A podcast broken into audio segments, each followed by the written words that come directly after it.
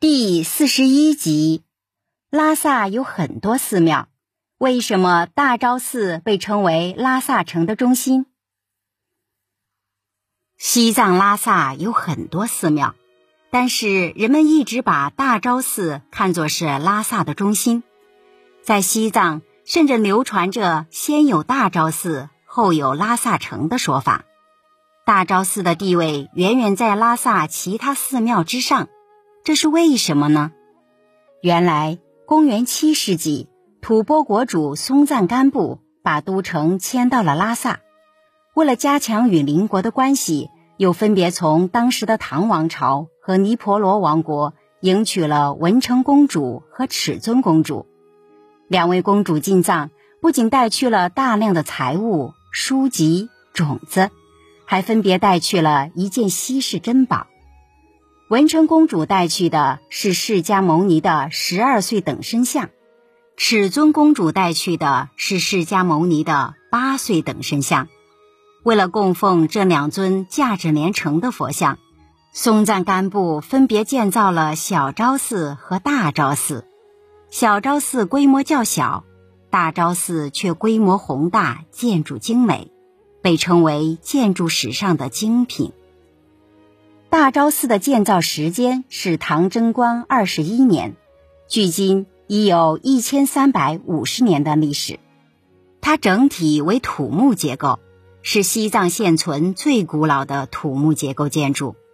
西藏多山，寺庙大多依山而建，大昭寺却一反当时的建筑惯例，把寺庙修建在平川之上。这在当时是一大创举，也因此开创了藏式平川式的寺庙建筑样式。和汉族地区寺庙南北朝向的布局不同，大昭寺坐东朝西，面向尺尊公主的家乡尼婆罗的方向。